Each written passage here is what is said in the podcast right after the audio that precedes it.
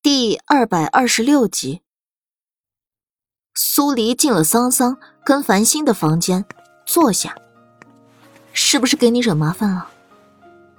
桑桑放下手里的戏曲书，看向苏黎，目光柔软，楚楚动人。被这样一个尤物盯着，苏黎不禁感叹：如果自己是个男人，铁定会动心。你没事就好，刚才还没问你们，燕大公子带的人不少，只凭着繁星恐怕应付不来，是有什么人帮你们了？桑桑脸色一红，垂下头去。繁星给苏黎倒了杯茶，是那人。苏黎先是一怔，然后才想到了是浮生，再看桑桑娇羞的样子。不用多想就能猜得出来，桑桑怕是对他动了情。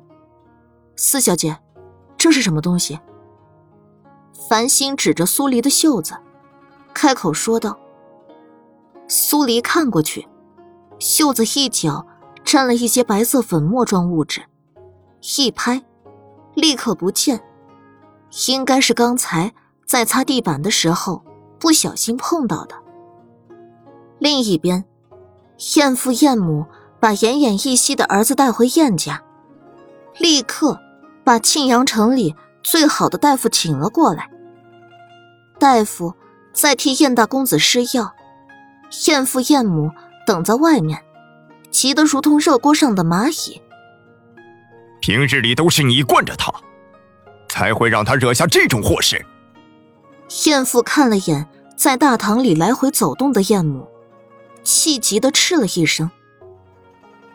燕母一听燕父这话，立刻横瞪一眼过去。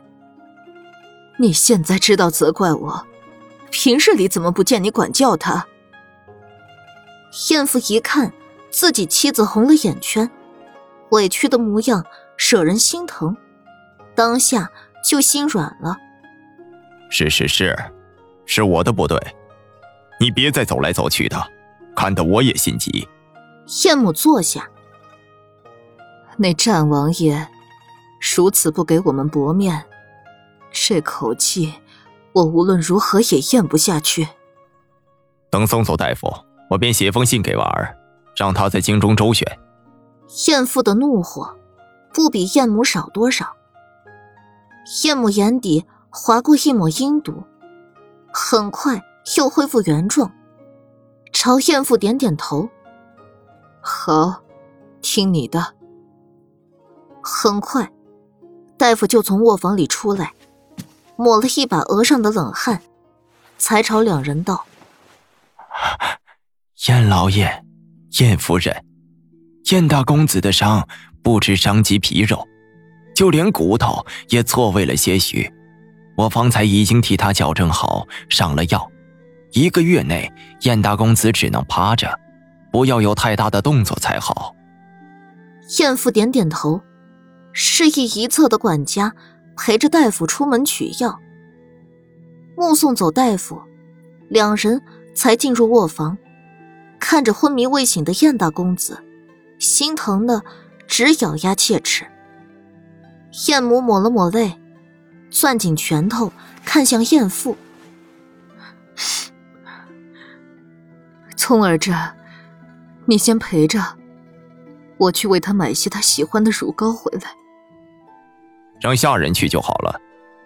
燕父不解，还是我去好一些，下人不知道怎么挑选。燕母一口回绝，见燕父答应后，没带一个丫鬟，自己转身出了卧房。他不知道的是。在他离开燕府后，身后早就跟上了莫连锦的人。苏黎一直在繁星房间，赖到了临近傍晚，长笛来敲门，他才起身，回了自己的房间。莫连锦似笑非笑的盯着他，那样子好像在说：“不管你躲到哪里去，终究还是会回来的。”苏黎咽了口唾沫。避开他吃人的视线，看向长笛：“你急匆匆把我叫回来，是有情况？”就像王爷料想的那样，燕夫人离开燕府，去了一处医坊，再是糕点房。长笛详细的禀道：“医坊经查实，应当是巫族人的地盘，而糕点坊并无其他异样，是庆阳城中的老字号。继续盯着医坊，不要打草惊蛇。”莫连锦开口吩咐：“是。”长笛领命，又道：“已查到近一年来从燕府离开的下人的下落，在庆阳中的有两人，在城外乡下的有一人。”这回，苏黎抢在莫连锦前头，朝长笛开口道：“那你把这三人的地址给我们，你就负责盯着巫族人的动向，我跟莫连锦去走访。”是。长笛似乎早就料到会这样，从袖袍里取出一张纸，朝苏黎递过去。苏黎这才想起来，庆阳城的府尹还跪在楼下，把写有地址的纸收好，看了莫连锦一眼。楼下那些人，你打算怎么处置啊？你有什么好法子？莫连锦反问。苏黎笑了笑。晶亮的眸子有狡黠闪过。正好，我们还缺一个留在庆阳城的理由。这贺府尹不是个好东西，我们可以表面假装留下来调查他，实则是调查燕府。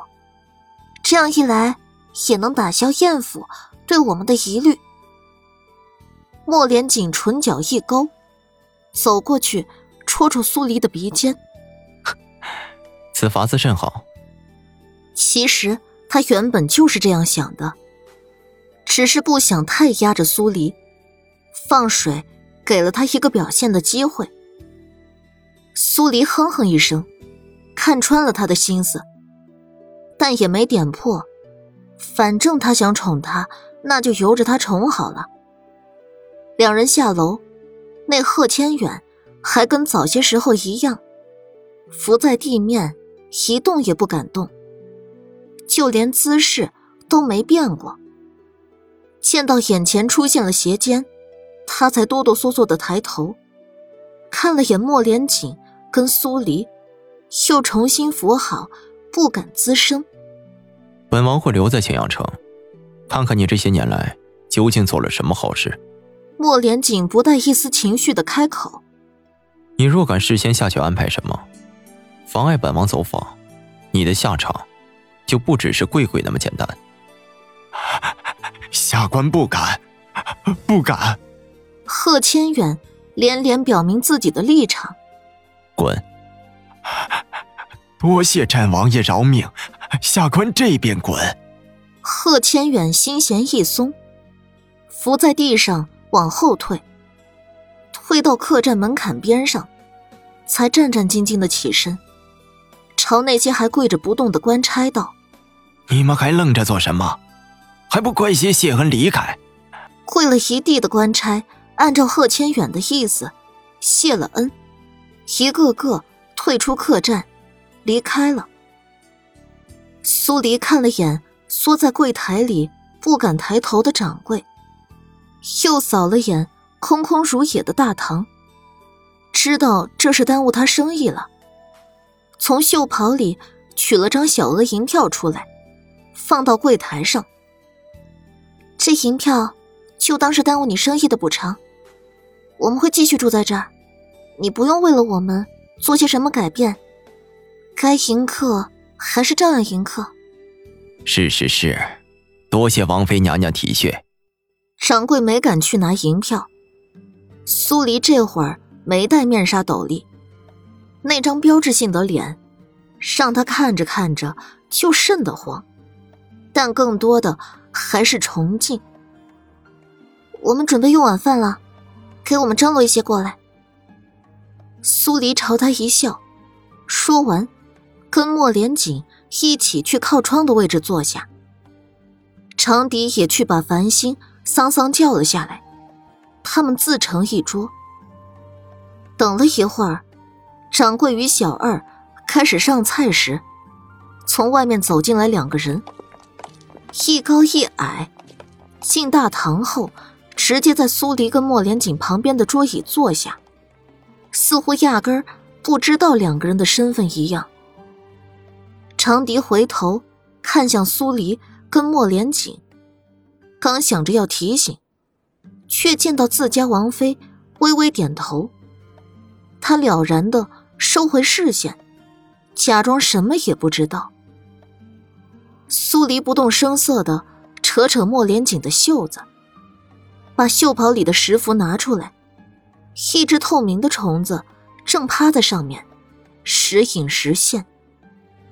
莫连锦拿出匕首，匕首在他指尖一转，手起刀落，摄魂虫瞬间断成两截。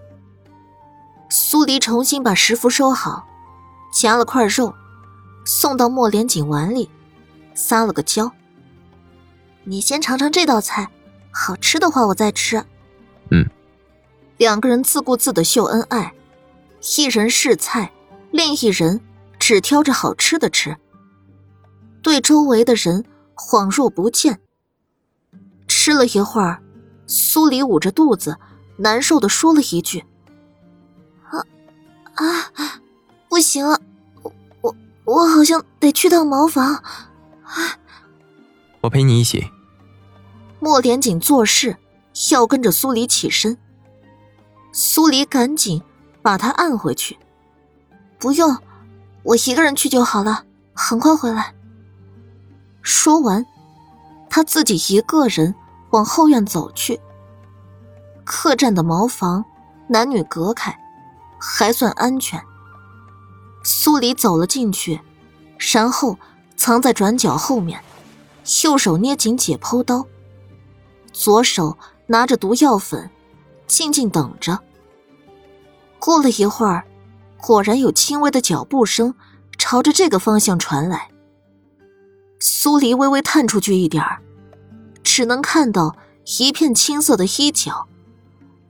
刚才进店吃饭的那两个人中的一个，就是穿着青衣。随着脚步声越来，他绷紧全身神经，只待来人再靠近一点他就先把药粉撒出去，再把解剖刀架到那人的脖子上。很快，脚步声已经到了转角处，苏黎忽的直起腰身，正准备。祭出药粉，他眼前突然出现一道残影，速度很快，朝着来人的头就劈了过去。咚！来人两眼翻白，直接被砸晕了过去，软倒在地。苏黎张大嘴，看着正把木棍往回收的丑姑娘。丑姑娘有点拘谨的迎上苏黎的视线。对不起啊，吓着你了吗？我见他鬼鬼祟祟的跟在你后面，便便砸了他。苏黎回过神，把瓷瓶跟解剖刀收回去，朝丑姑娘摇摇头，蹲下身探了下来人的鼻息，还喘气，估计只是晕了。这时，莫连锦也飞身掠了过来，见苏黎没事儿，这才看向。倒在地上的男人。另外一个人呢？苏黎开口：“有长笛喊着，跑不掉。”苏黎点点头，看向垂头不语的丑姑娘：“你们这儿后院有杂物房什么的吗？借我暂时用一下。”丑姑娘指了指离茅房不远的一个小屋子：“那边是杂物房，没上锁。”好。那你先去忙你的吧，刚才谢谢你了。丑姑娘没多说什么，转身离开，跟着莫连锦一起过来的手下，把昏迷过去的男人架了起来，朝杂物房走去。杂物房里什么都有，莫连锦的手下很麻利，直接把男人绑在了一张破旧的椅子上，又去外面。拎了一桶水过来，一股脑倒在男人身上。男人打了个激灵，清醒过来。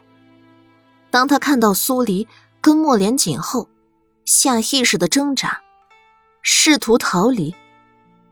莫连锦面无表情的站在原地，周身气场强大，令人压根儿不敢直视他。苏黎拿出了解剖刀，朝男人走近几步：“你是巫族人？”男人没有想到苏黎会这么直接的开口，愣了一下，才反驳道：“我不知道你在说什么。”是燕婉母亲。让你们来刺杀的。男人又是一愣，好半天才回过神。我不认识什么燕婉母亲。那就奇怪了，燕婉母亲明明今天下午才去了西坊，你作为西坊的小二，怎么会不认识他？男人彻底愣住，傻眼了。